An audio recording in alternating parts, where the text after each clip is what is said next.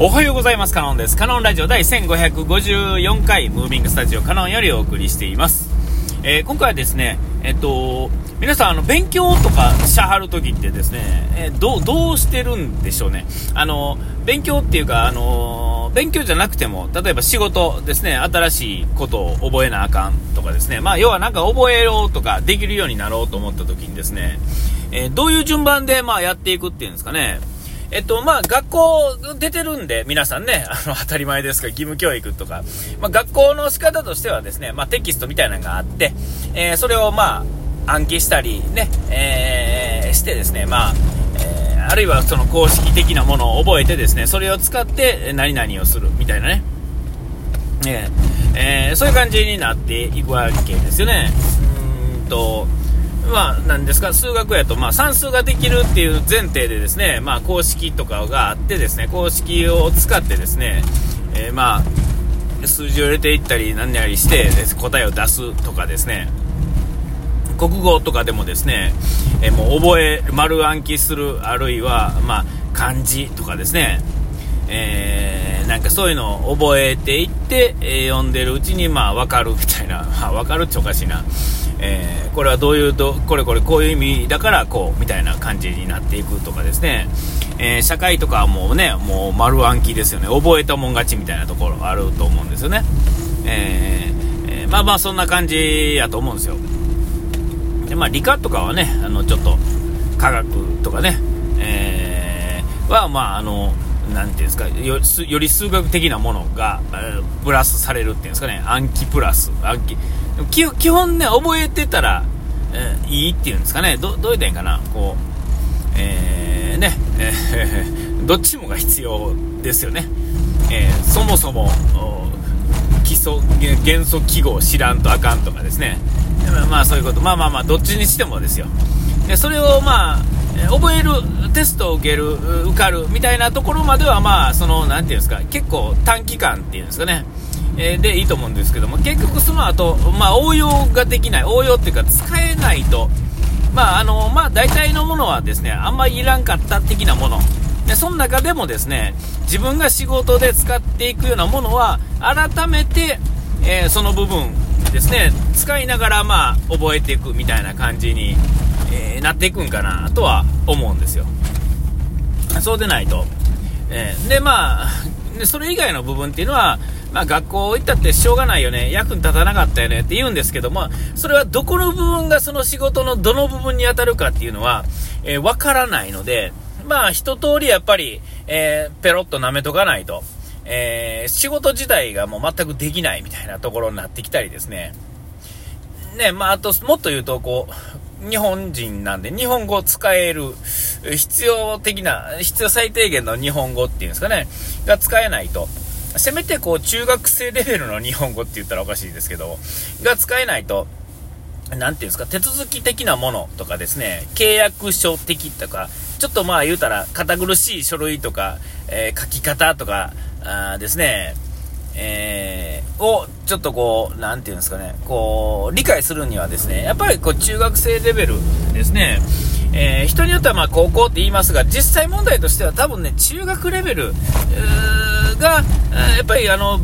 なんです、何もかものベース弾だと思うんですよね。で、えっと、逆にそのサービスを提供する側、役所とか、もうなんとかも書類とかもそうですが、えー、それ以上難しく書くこと自体が、えー、もうちょっとこう、ナンセンスなんだと僕は思ってるんですよ。えー、えー、何せあの、全体に使う公共的なサービスほどですね、えー、義務教育が一応中学までとなってるんで、一応しょ、あの、なんていう、ルール上でもですね、やっぱりそこを基準に考えないと、なんか難しそうに書いたら頭良さそうに見えるっていうのが頭悪いというふうなことには思うんですよ、僕はね。なんかよりかん分かりやすく説明する、より分かりやすく簡単な字を使って、えー、説明文を書くみたいなね。えー、だから、うん、なていうんですか。もうそれこそあの、こうが、オツが、みたいなね、まあ、ああいうのとか、もうみんなそうですが、あんなものいらないと思うんですね。あんなんは、えー、論文の世界ですね。えー、その、ちゃんとした公式の書類を書くためのベースですね、学問としてのベースのところは、それで頭ええ人が頭ええ人同士で一生懸命やり取りしてですね、それは最後に、えー、その何か実際にその具体的に使うときには、落とし込むレベルの時点ではね、こう広く世に知らしめるときにはですね、えーと、そのレベルまで落として文章を書かないと、ちょっと長くなったとしてもですね、えー、そういう風に書かないと、えー、僕はいけないんだと思ってるんですよね。別にあの中学で教育終わっていいようにするためにっていうことじゃなくてですね、それぐらい簡単にしとく方が、えーと、頭のいい人もですね、じゃあいつもその頭のフルスペックで動くかっていうと、そんなことないです簡単なもう文章にしといてくれたからですね、もうその言った言わないとか、こういう風に書いてるっていうのはそういう風に取るのかみたいなね、えー、なんかそういうやり取りもですね、ぐぐぐっと減ると思うんですよね。えー、より良い環境を整えるにはやっぱりそういうことなんだと思うんですよ。頭のいい人は頭良くなっていってくれはったら勝手にいいんですけど、えー、実際に使う時にはですね、広くあまたですね、頭悪い人の方が多いわけですから、えー、ね、えー、それに合わさないと、えー、ていうんですか、あの、民主主義とはそういうことだと思うんですよね。えー、で、それをうまいこと使うか使わへんかは、か、ね、あの、頭のいい人の特権なんで、えー、それは頭良くなったことの、絵の、なんていうんですか、報酬みたいなもんですよね。えー、それはうまいこと使ってくれはったらいいんですが、えー、それを、えー、ていうんですか、ややこしくして騙そうっていうのは頭が悪い証拠なんだと僕は思ってるんですよね。で、まあ、そんな話は置いといてですね、えっ、と、覚えるときにですね、えー、その、なんかこう、もうね、今の人はそんな風に思ってないと思うんですが、もう何歳からでも鍛えたらいいし、何歳からでも勉強したらええというのが常識としてあると思って聞いてもらいたいんですけども、まあ、えっ、ー、と、なんていうんですか、あの、ダメな理由をもう引き出さないで、喋あの聞いといてもらいたいんですけども、えっと、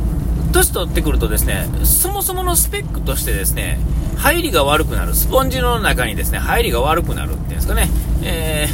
ー、カラッカラのスポンジに水を入れるのとですね、えー、もう湿気たスポンジに水を入れるのとでは、えっ、ー、と、随分と入る量が違ってくるとは思うんです。入るスピードもそうやし。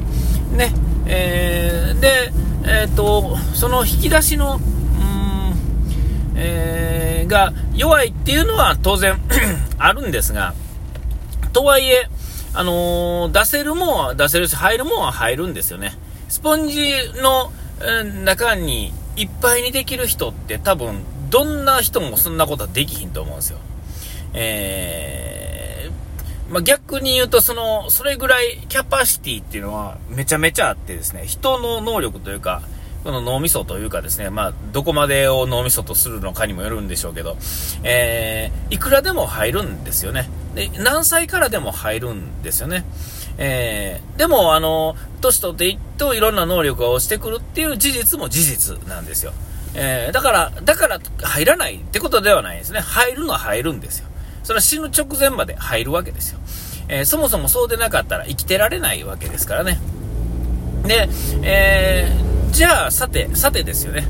えー、環境を整えてですね、ある程度勉強する。まあ、中学とか、まあ、あの、いわゆる学生の頃のように勉強したらですね、えー、もう、なんていうんですか、そんなゆっくりはしてられへんっていうんですかね、えー、そうでないと死んでしまいますからね。えー、えー、で学生みたいなように時間を空けれるんであれば、ね、例えばもう65で引退して今今から75まで、えーと、学生のように暮らすんだっていうんであればまた話は別なんでしょうけれども同じようにやったらええと思うんですよ。でも働きながらとか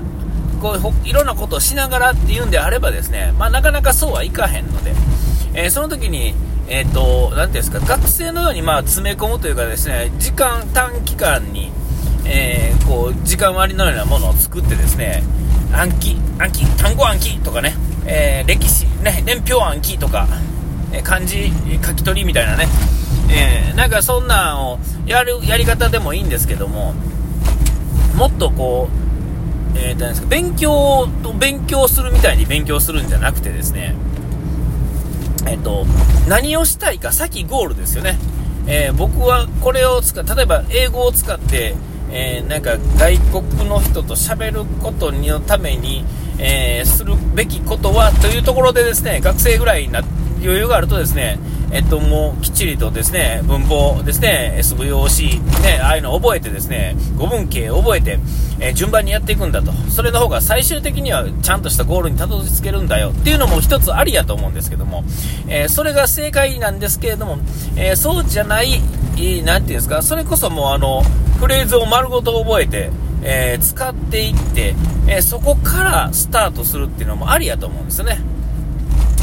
えー、なんかまあ、あの、覚える順番としてはですね、間違ってるというかですね、喋れるようになった人から言わしたらですね、あー、えー、覚え方が間違ってるよねと思うと思うんですけども、じゃあ、じゃあ使わないっていうよりは、使えない、なんか途中で諦めて使えないぐらいならばですね、えっと、ゴールに向かっていく方向に動いている人の方が圧倒的に面白いと思うんですよね。えー、で、なぜ言葉を伝える言語を使うことが目的なんでは実はなくてですね、えー、手段なわけですよ。えー、それによってですね、英語を使えて話せるのがいい、じゃなくて、話した後にどうするかっていうのを楽しむための、えー、ね、アイテムでしかないわけですよね。ほんだら別にその伝われば、えー、英語じゃなかった例えばね、英語圏の人と喋りたいけれども、喋るけれども、英語じゃなくても、なんていうんですか、なんかこう、テレパシーでもいいわけですよね。で、なんかこう、こうジェスチャーとかでも伝わったらまあいいわけですよね。えー、ほんだらやっぱりあの、それが目的な、目的というか、その先にあるものがさらに目的なわけですから、まずはですね、ゴールに、ゴールのがあって、で、それに向かって歩いていく過程をどんなに遠回りしても進んでいったら勝ちなと思うんで、えー、そういうやり方でたどり着けなかったとしても、えー、究極ね、やら、やらなくなるよりいいんちゃうかなと、ふと思いました。あ、お時間来ました。ここまでのお手は頼んで、下うがいて洗い忘れずに。ピース。